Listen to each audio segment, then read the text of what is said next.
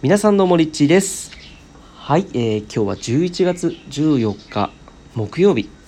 本日もバリ島のウブドからこの音声をお届けしてまいりたいと思います、えーということで今朝の7時47分ですがもう外ね鳥がですねチュンチュンチュンチュン鳴いている。目の前にあのヤシの木とか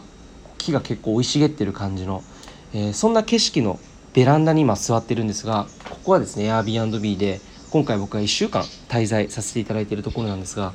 もうかなりいいところにあるんですよねであの中心のタウンみたいな場所があるんですがそこまで歩いて大体20分ぐらいですかね歩いて20分ぐらいなので、まあ、バイクとかに乗っているのが皆さん大体こっちに来てる人はバイクに乗ったりするんですがここの Airbnb のホストはあのタウンに行きたいっていうふうに伝えると、まあ、あのバイクに後ろに乗せて連れてってくれるんですよね。えーなのでこうまあ遊んで一日例えば遊んででちょっとこう少し離れたところで、まあ、ゆっくり休めるというところでかなり場所立地がかなりいいところで、えーゆっくりさせていただいております。で今日はですね、えーこのウブドという町は果たしてノマドワーカーには、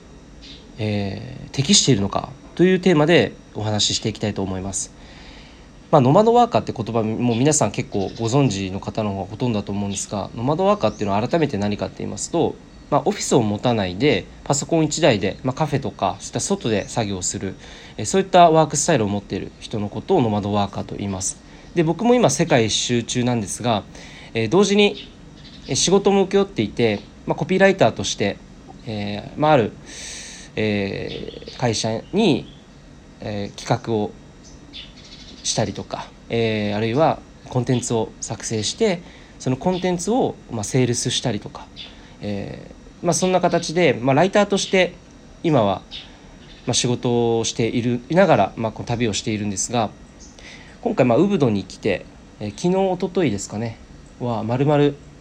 一日仕事をしていたんですね。で、まあ、こっちって物価がかなり安くて例えばカフェとかもコーヒー1杯200円以下で飲めるんですよね、まあ、150円からだいたい250円ぐらいで結構いい感じのカフェでも、まあ、そのぐらいの料金なんですがこっちはですねえーまあどうですかね。僕が一番何をも大事にするかっていうとやっぱりコンセントのある場所でであとは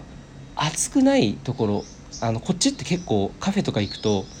かなり暑い場所が多いんですよね。だか室内で扇風機しか回ってないっていうね、えーそんなところがほとんどなんですが、まあ、中にはこう室内とかでちゃんとしたこうレストランになると、まあ、クーラーが効いているっていう。でやっぱりこの空調が結構仕事に影響するのでやっぱり暑いと仕事こう集中力が切れてしまうんですよね。なので割とこう僕は涼しい場所で仕事をするっていうのを大事にしていてで昨日はそんな場所をまあ見つけることができたんですが、えーまあ、結構場所によってですかね、まあ、でも基本的には日本のあのカフェってイメージで言うとこうかなり人がいっぱいあの、ね、出たり入ったりっていう感じのイメージですがこっちのウブドはもう本当に長居しても何も店員さんも言わないし、まあ、いつも笑顔でこう対応してくれるっていう感じですごくリラックスしながら仕事ができるのかなと思います。で特にあのこっち来ていいなって思うのはやっぱりこうフレッシュフルーツがあるのでこっちのジュースがかなり美味しいんですよね。うん、ジュースとかとあ浅い浅いボールとかですかね。浅いボールとかめちゃめちゃ美味しくて。で日本と比べるとかなり金額も、まあ、半額以下で食べられるっていう。なのでまあ本当にこっちにいながら仕事をするっていうのは最高の環境だなというふうに、え思います。であの本当にですね飲食店がもう道歩いていると必ず10メートル以内にこう1軒。また10メートル行くと1軒っていう感じでかなり飲食店が多いんですよね。なので、えっと、カフェで例えば、まあ、仕事してコーヒー飲んだ後に、えーまた別のカフェにね移動して例えばこっちだとミーゴレンとかナシゴレンとかが主流なのでまあそれを食べたりとかして、まあ、お昼食べてでまた仕事戻ってみたいな感じでこうなんかカフェを転々としながら一日の中で、まあ、いろんな場所で作業するってていうスタイルでも、えー全然できちゃうっていう。なのでなんか本当にコンパクトな街づくりになってるので、うん、かなりなんですかね楽しいですね。仕事もしててゆっくりできてでちょっと移動したくなったら好きな時にまたいい感じのカフェ見つけて移動してっていう、そんなことができるような場所ですね。あとやっぱり自然が多いのでリフレッシュする場所としてちょっとねこう芝生のある場所に行って、まあ、電気こう体やっぱり電磁波を帯びてしまうのでそういったのもちょっとリラックスして体の電気をこう抜くじゃないけど、まあ、そういったことも全然できる場所です。えー、そういう意味でも、まあ、このノマドワーカーの人はかなりウブドおすすめなんじゃないかなと思います結構周り見渡してみると、まあ、日本人の人とかアジアの人でパソコンで作業している人とかいるので、結構そういう人は例えばあのヨガが好きな人であればこっちはヨガが有名なので朝にヨガをしてでお昼からちょっと仕事をしてで午後はまゆっくりとあの歩きながらですねいろんな観光をすることも、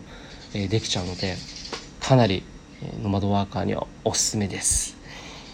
はいという感じで今日はノマドワーカーが果たしてウブドでは適しているのかっていう感じの話をしてきましたがいかがでしたでしょうか、まあ、結構やっぱり最近は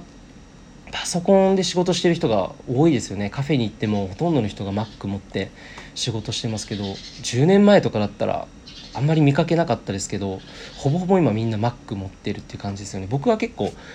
あの Windows 最初もともと使ってたんですけど Windows から Mac に移行し始めた時にもうこんなに使いやすいのなないだろうと思ってもうかなりあの Windows って結構フリーズとかしちゃうんですけど Mac だとねかなりもう打った瞬間に出るしで文字も綺麗だし画像がとにかく綺麗で最初の画像編集とかで好きでやってて動画編集とかやってたんですけどやっぱり Mac ですかねおすすめするのは。あとはやっぱり軽いですし薄いので持ち運びも便利なのでまあパソコンはやっぱり Mac ですかね比べるとしたら。であとまあスマホ持ってスマホでこうメッセージが届いたらそっちでもこう返事ができるのでまあ本当僕正直移動しながらスマホであのメールのやり取りとかしてるぐらいなので、まあ、スカイプとかですかね。ややり取りしちゃってて。だからこっちで SIM カードを最初に買ってで SIM カードが大体20ギガで日本円で700円とかで買えちゃうんですよ。だからそれでまあ2週間とか全然持っちゃうのであとは Airb に滞在していれば w i f i もあるところを選んでいてでこっちだと大体1500円とかで、え1泊できるのでえー、まあ、夜は家に帰って、まあ、w i f i つなげて作業する。ただ w i f i がそんなに速くないので結構苦戦しているっていう状態ですね。で、まあ、動画とか見るとあっという間にギガバイトもなくなってしまうので、まあ、その都度 SIM カードを新しくこう、えー、アップデートしてまた購入してっていう感じでやっています。結構その辺りってね意外と情報が、まあ、探してね出てくるとは思うんですが意外とどういうふうにやるんだろうって気になる人多いらしいので僕は実際にやっぱり世界中旅していてヨーロッパあとはアフリカもそうですけど今回のアジアもそうなんですが大体 SIM カードをこう買ってでその SIM カードが大体20ギガ30ギガとかっていっぱいこう選べてでそれ金額に応じて購入したらまあその滞在している期間ずっと使うっていうでまた違う国に行ったら、えー、そこでまた買えるっていうようなでヨーロッパだと結構同じ SIM カードで30何カ国ねこう使えるっていうのがあったりするので、まあ、そういったのも探してみるとたくさん情報が出てくるかなというふうに思います。はいということで今回は以上になります。えー、いかがでしたでしょうか、えー、今日も皆さんの一日がインスピレーションにあふれる素晴らしい一日になりますようにということで今日は僕この後あの、まあ、その聖なるパワースポットに連れて行ってもらうのでちょっとワクワクドキドキしています。はいそれではまたお会いしましょうリッチーでした。